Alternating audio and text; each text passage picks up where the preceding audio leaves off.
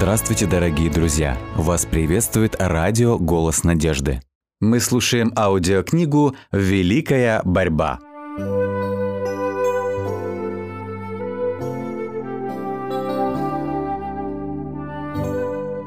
Глава 39. Время скорби.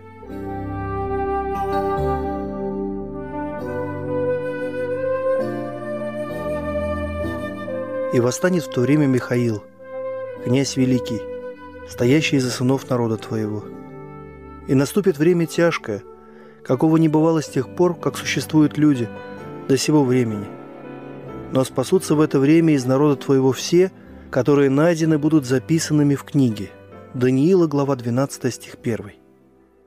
Когда завершится проповедь вести третьего ангела, милость Божья оставит грешных жителей земли. Народ Божий совершил свое дело. Он получил поздний дождь, отраду от лица Господа, и приготовился к грядущему часу испытания. Ангелы быстро перемещаются по небу. Ангел, возвратившийся с земли, объявляет, что его дело окончено, мир подвергнут последнему испытанию, и все, кто оказался верен божественным заповедям, получил печать Божью. Тогда Иисус прекращает свое посредническое служение в небесном святилище. Он поднимает руки и говорит громким голосом «Совершилось» и все небесное воинство снимает свои венцы при его торжественном заявлении «Неправедный пусть еще делает неправду, нечистый пусть еще сквернится, праведный да творит правду еще, и святый да освящается еще». Участь каждого решена. К жизни или же к смерти. Христос совершил дело примирения для своего народа – и изгладил его грехи. Число его подданных умножилось. Царство же и власть, и величие царственное во всей Поднебесной будет дано наследникам спасения, и Иисус должен царствовать как царь царей и Господь господствующих. Когда Христос оставит святилище, земля погрузится во тьму.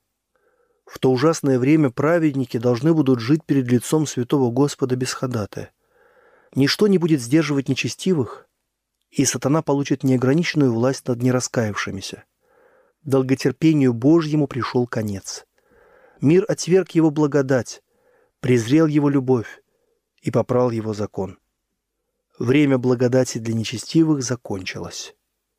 Дух Божий, которому они упорно сопротивлялись, наконец взят от земли. Лишенные покрова божественной милости – они оказались беззащитными во власти злого врага. Сатана тогда ввергнет жителей земли в последнюю великую скорбь.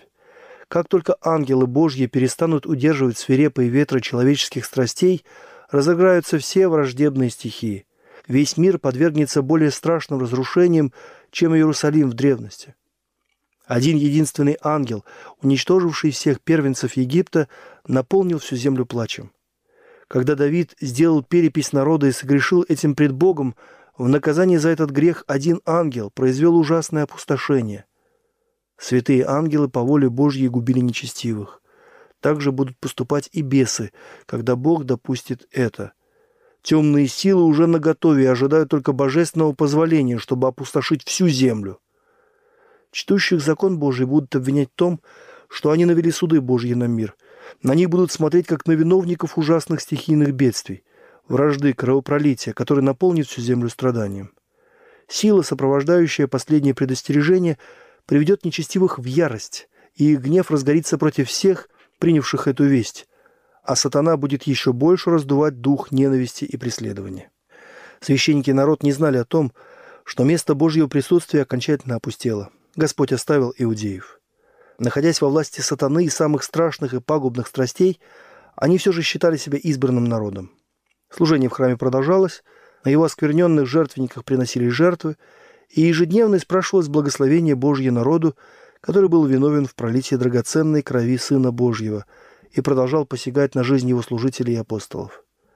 Так и в тот момент, когда во святилище будет принято окончательное решение и участь мира бесповоротно определится, жители земли не будут знать об этом – народ, окончательно оставленный Духом Божьим, будет по-прежнему придерживаться религиозных формальностей и обрядов. Сатанинское усердие, которым князь зла будет наделять их для выполнения своих коварных замыслов, примет вид ревности по Боге. Когда вокруг субботы разгорится борьба во всем христианском мире, и религиозная власть объединится с государственной, чтобы навязать соблюдение воскресенья, упорный отказ ничтожного меньшинства подчиниться всенародному требованию сделает его предметом всеобщего отвращения. И будет объявлено, что этой кучке людей, сопротивляющихся постановлениям церкви и закону государства, не должно быть снисхождения, что лучше пострадать им, нежели вернуть все народы в смуту и беззаконие. 18 столетий назад подобное обвинение было выдвинуто и против Христа начальниками народа. «Лучше нам, — сказал Каиафа, — чтобы один человек умер за людей, нежели чтобы весь народ погиб». Этот довод покажется убедительным, и вскоре издадут указ против чтущих субботу по четвертой заповеди, который объявит их достойными самых суровых наказаний и предоставит народу свободу после определенного времени предавать их смерти. Католицизм в Старом Свете и отступивший протестантизм в Новом займут одинаковую позицию по отношению к соблюдающим все божественные предписания. Тогда народ Божий будет переносить страдания и горе, описанное пророком как бедственное время Иакова. Так сказал Господь, голос смятения и ужаса слышим мы, а не мира. Лица у всех бледные, у горя велик тот день. Не было подобного ему. Это бедственное время для Якова, но он будет спасен от него. Иеремия, глава 30. Ночь душевных страданий Иакова, когда он в молитве боролся за свое избавление от руки Исава, показывает переживания, предстоящие народу Божьему время скорби. Нечестным путем, получив благословение отца, предназначенное Исаву, Яков бегством спасал свою жизнь, напуганный угрозами брата. Пробыв долгие годы в изгнании, он получил указание от Господа вернуться вместе с женами, детьми и со стадами в родную землю. Достигнув границ земли, Иаков был напуган вестью о том, что ему навстречу идет Исав с отрядом вооруженных людей. Он не сомневался в том, что братом владеет жажда мщения. Невооруженные, Беззащитные спутники Иакова, казалось, должны были стать неизбежной жертвой насилия и убийства. Помимо тревоги и страха, его мучили еще и угрызения совести. Он понимал, что это его грех подвергал всех такой опасности. Его единственная надежда была только на милость Божью. Молитва должна была стать его единственной защитой. Однако он сделал все возможное, чтобы искупить свою вину перед братом и отвратить надвигающуюся опасность. Так последователи Христа в преддверии надвигающегося времени скорби должны приложить все усилия, чтобы показать себя людям в правильном свете, развеять предрассудки и отвратить опасность, которая угрожает свободе совести.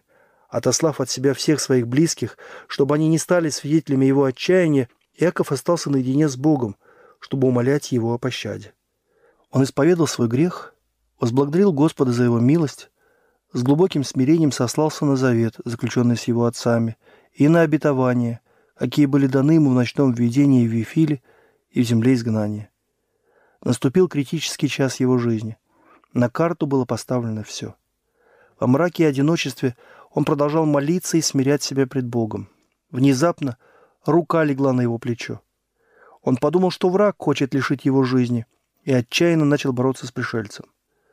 С наступлением рассвета незнакомец явил свою сверхъестественную силу, Одно прикосновение, казалось, парализовало этого сильного человека, и беспомощно рыдая, Яков упал на грудь своему таинственному противнику. Теперь Яков понял, что он боролся с ангелом Завета. Обессиленный, испытывая в ноге сильнейшую боль, он не хотел сдаваться. Столько времени он испытывал растерянность, угрызение совести и беды, страдая из-за своих грехов, и теперь он должен увериться в том, что прощен. Божественный пришелец, казалось, собрался оставить его. Но Яков ухватился за него, умоляя благословения. Ангел настаивает «Отпусти меня, ибо взошла заря». Но патриарх восклицает «Не отпущу тебя, пока не благословишь меня». Какая уверенность, какая непреклонность и настойчивость. Если бы в словах Иакова прозвучала хвастливая самонадеянность, он моментально был бы уничтожен.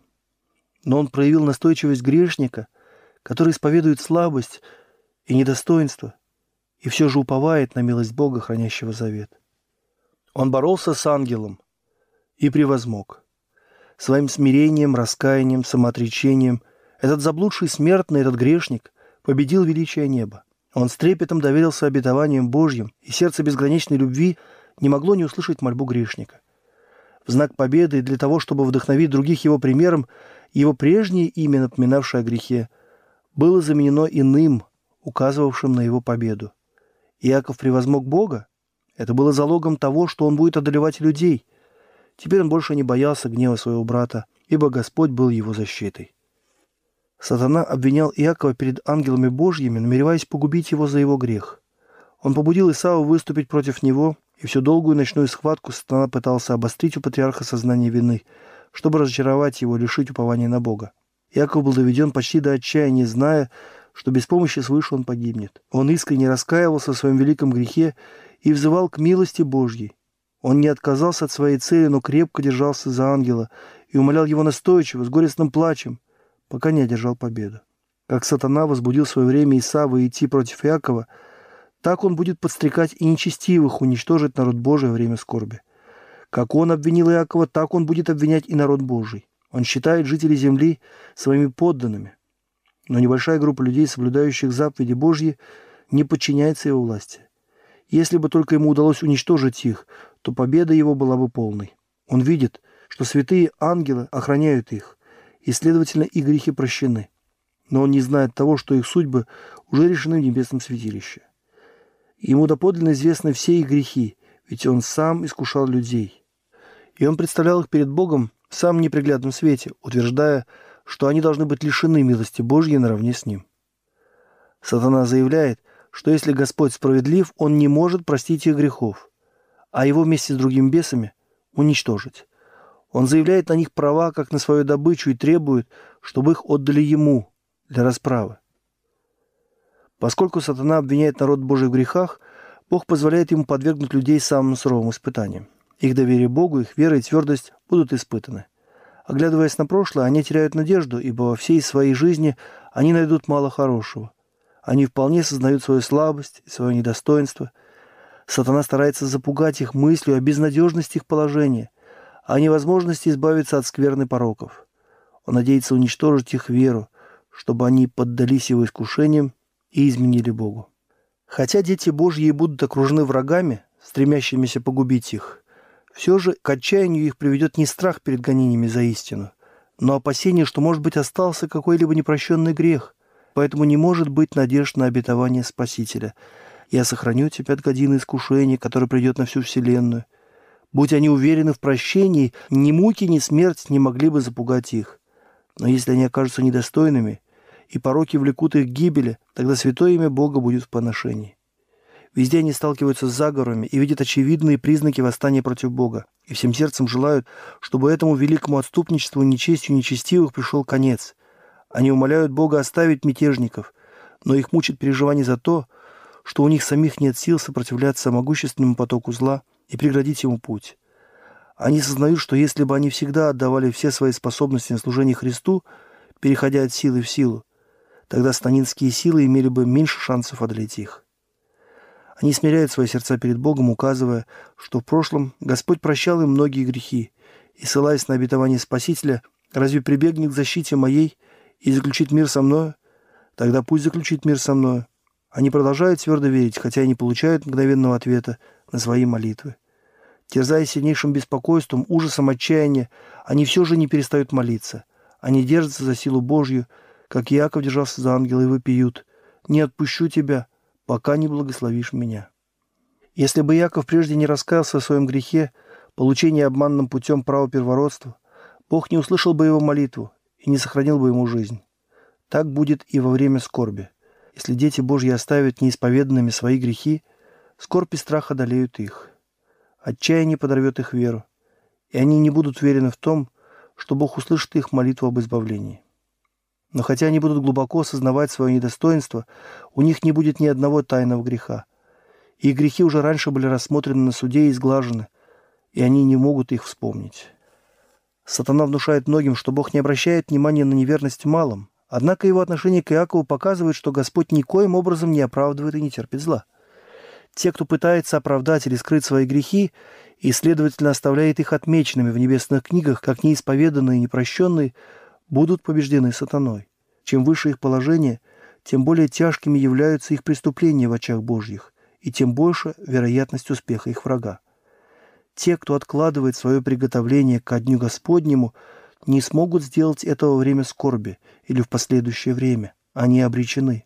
Христиане, не приготовившиеся к последнему ужасному сражению, станут в отчаянии исповедовать свои грехи, а нечестивые будут только насмехаться над их скорбью. Их исповедание будет похожим на исповедание Исава или Иуды.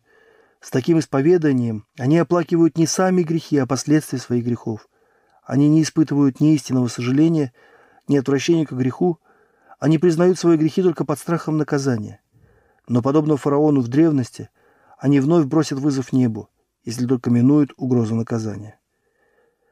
История Иакова учит нас тому, что Бог не отказывается от тех, кто согрешил под влиянием искушения, но затем обращается к нему с истинным покаянием. Когда сатана пытается погубить таких людей, Господь посылает своих ангелов, чтобы утешить и защитить их. Нападки сатаны яростны и решительны его обман ужастен. Но око Господне над его народом, и он слышит все их вопли. Их страдания велики, пламя раскаленной печи готово пожрать их, но великий плавильщик избавит их, как золото, испытанное огнем. Божья любовь к своим детям во время самого сурового их испытания остается такой же сильной и нежной, как и в дни их наивысшего благополучия. Но им необходимо пройти через огненную печь. Все земное должен уничтожить огонь, чтобы они в совершенстве могли уподобиться Христу. Это время скорби и отчаяния потребует от нас веры, которая превозмогает усталость, промедление и голод. Веры, которая не ослабеет даже перед лицом самых суровых испытаний. Всем будет дано время испытания, чтобы приготовиться к великой скорби. Яков победил, потому что он был настойчив и решителен. Его победа свидетельствует о силе неотступной молитвы. Все, кто будет уповать на обетование Божье, подобно Якову, и проявлять такую же серьезность и настойчивость, добьются успеха. А те, кто не пожелает отречься от своего «я», мучительно бороться с Богом, долго и ревностно молиться о Его благословениях, не получат их. Бороться с Богом. Как мало людей понимает, что это значит. Как мало людей томят свои души, выходят из себя и используют все возможности, чтобы их молитва была услышана Богом. Когда волны неописуемого, невразимого отчаяния грозят снести в пучину молящегося, как мало тех, кто в такие минуты с непоколебимой верой покоится на обетованиях Божьих. Тому, чья вера слаба, грозит большая опасность оказаться во власти сатанинских заблуждений и подчиниться указу, принуждающему совесть. Даже если они и перенесут время испытания, то время скорби повергнет их в глубочайшую депрессию и душевную агонию, потому что они не привыкли полагаться на Бога. Они будут вынуждены под страшным гнетом уныния учиться урокам доверия, которыми когда-то пренебрегли. Теперь мы должны познать Бога испытав его обетование. Ангелы записывают каждую искреннюю и серьезную молитву. Лучше отказаться от эгоистических удовольствий, чем пренебречь общением с Богом. Лучше жить в крайней нищете, не имея ничего, но пользоваться его благоволением, чем наслаждаться богатством, почестями, удобствами и дружбой, будучи оставленным им. Мы должны выделять время для молитвы. И если нас поглотят земные интересы, тогда Бог может напомнить о себе, лишив нас золотых идолов, домов и плодородных земель. Молодые люди могут сохранить себя от греха, отказавшись избрать другие пути, кроме того, где они могут просить Божьего благословения. Если бы вестники Божьи, которые несут последнюю весть предостережения этому миру, молились бы о благословении Бога не холодно, вяло и равнодушно, но горячо и с верой, как это делал Иаков, у них было бы много случаев сказать «Я видел Бога лицом к лицу, и сохранилась душа моя». Тогда небо будет считать их князьями, обладающими силой превозмочь Бога и людей. Скоро настанет время скорби, какого еще не бывало. Тогда нам понадобится опыт, какого мы теперь еще не имеем, и для приобретения которого многие слишком ленивы. Часто ожидание бывает страшнее действительности, но это не относится к предстоящему кризису. Даже самое живое воображение не может нарисовать картину этих тяжких переживаний, которые выпадут на долю народа Божьего. В это время испытания каждая душа должна будет самостоятельно стоять перед Богом. Если бы живы были Ной, Даниил и Иов, не спасли бы ни сыновей, ни дочерей. Праведностью своею они спасли бы только свои души.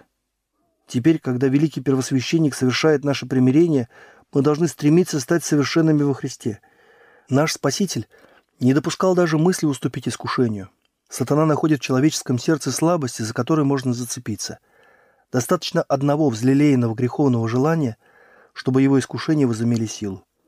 Но Христос сказал о себе, «Идет князь мира сего, и во мне не имеет ничего.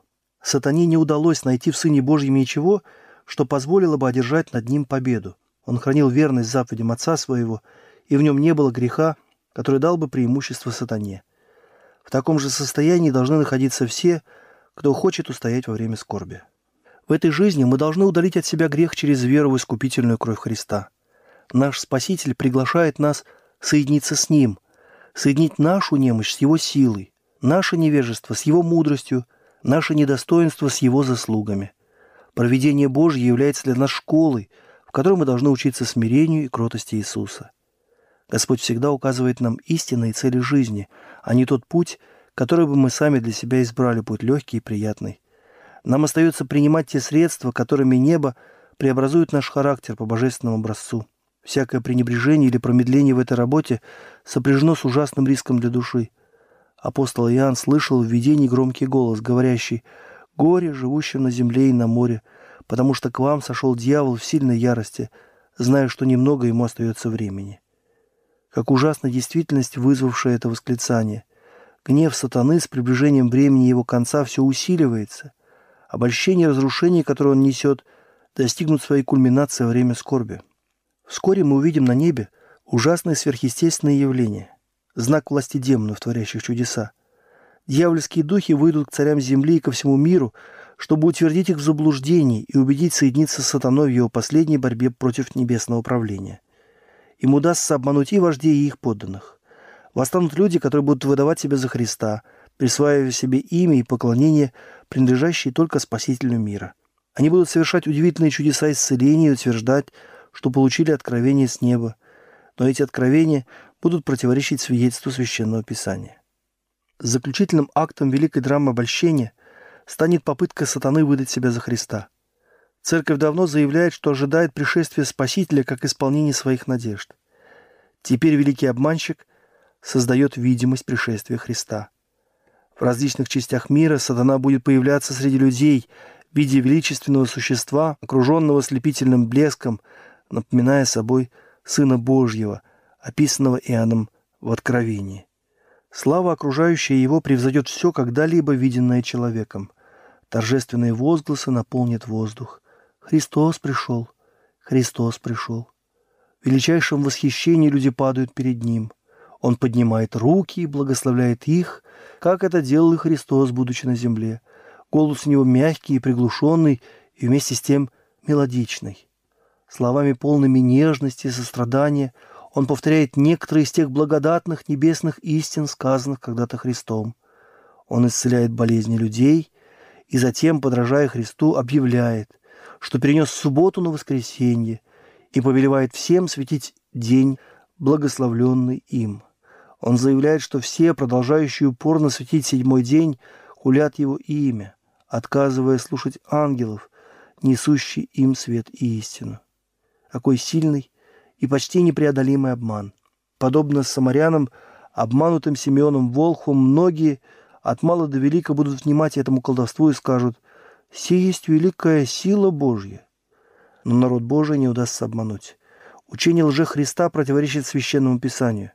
Он благословляет тех, кто поклоняется зверю его образу, именно тех, о ком Библия говорит, что над ними будет излит гнев Божий без всякой милости.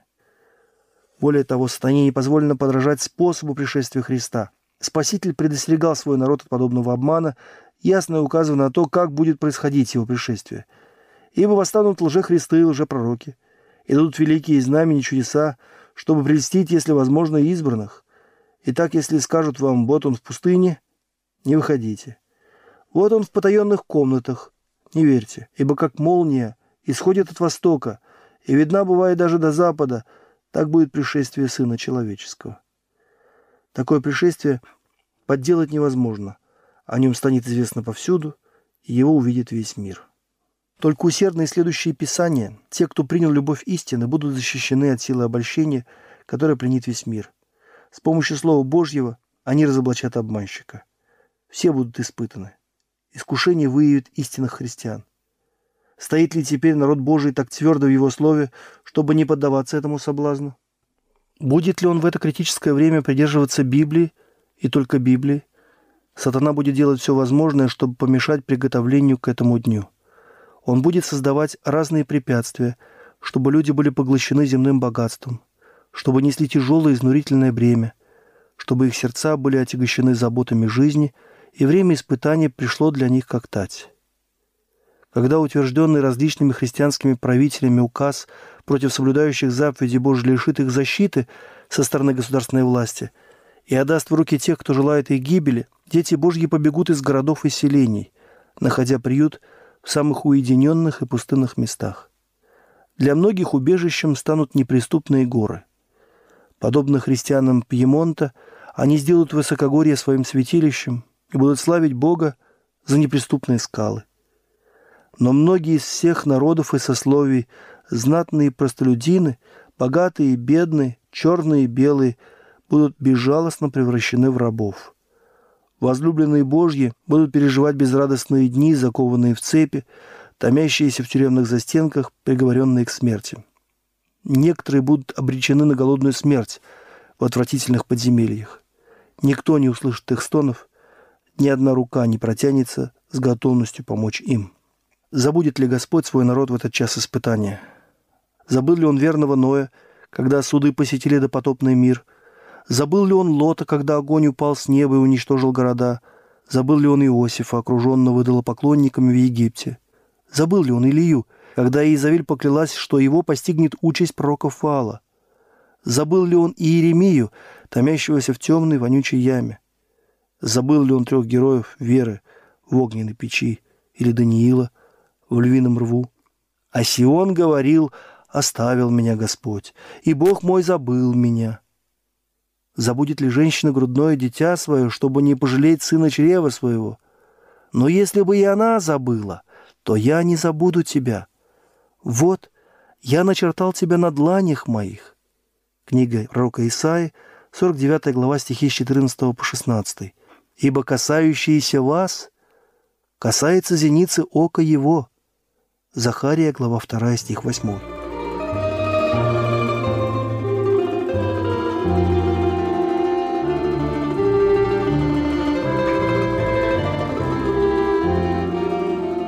Дорогие друзья, вы можете оставить свои сообщения через WhatsApp и Viber по номеру плюс 7 915 688 7601 или позвонить нам на бесплатную линию, которая работает на территории Российской Федерации. Номер 8 800 100 ровно 1844. 8 800 100 ровно 1844.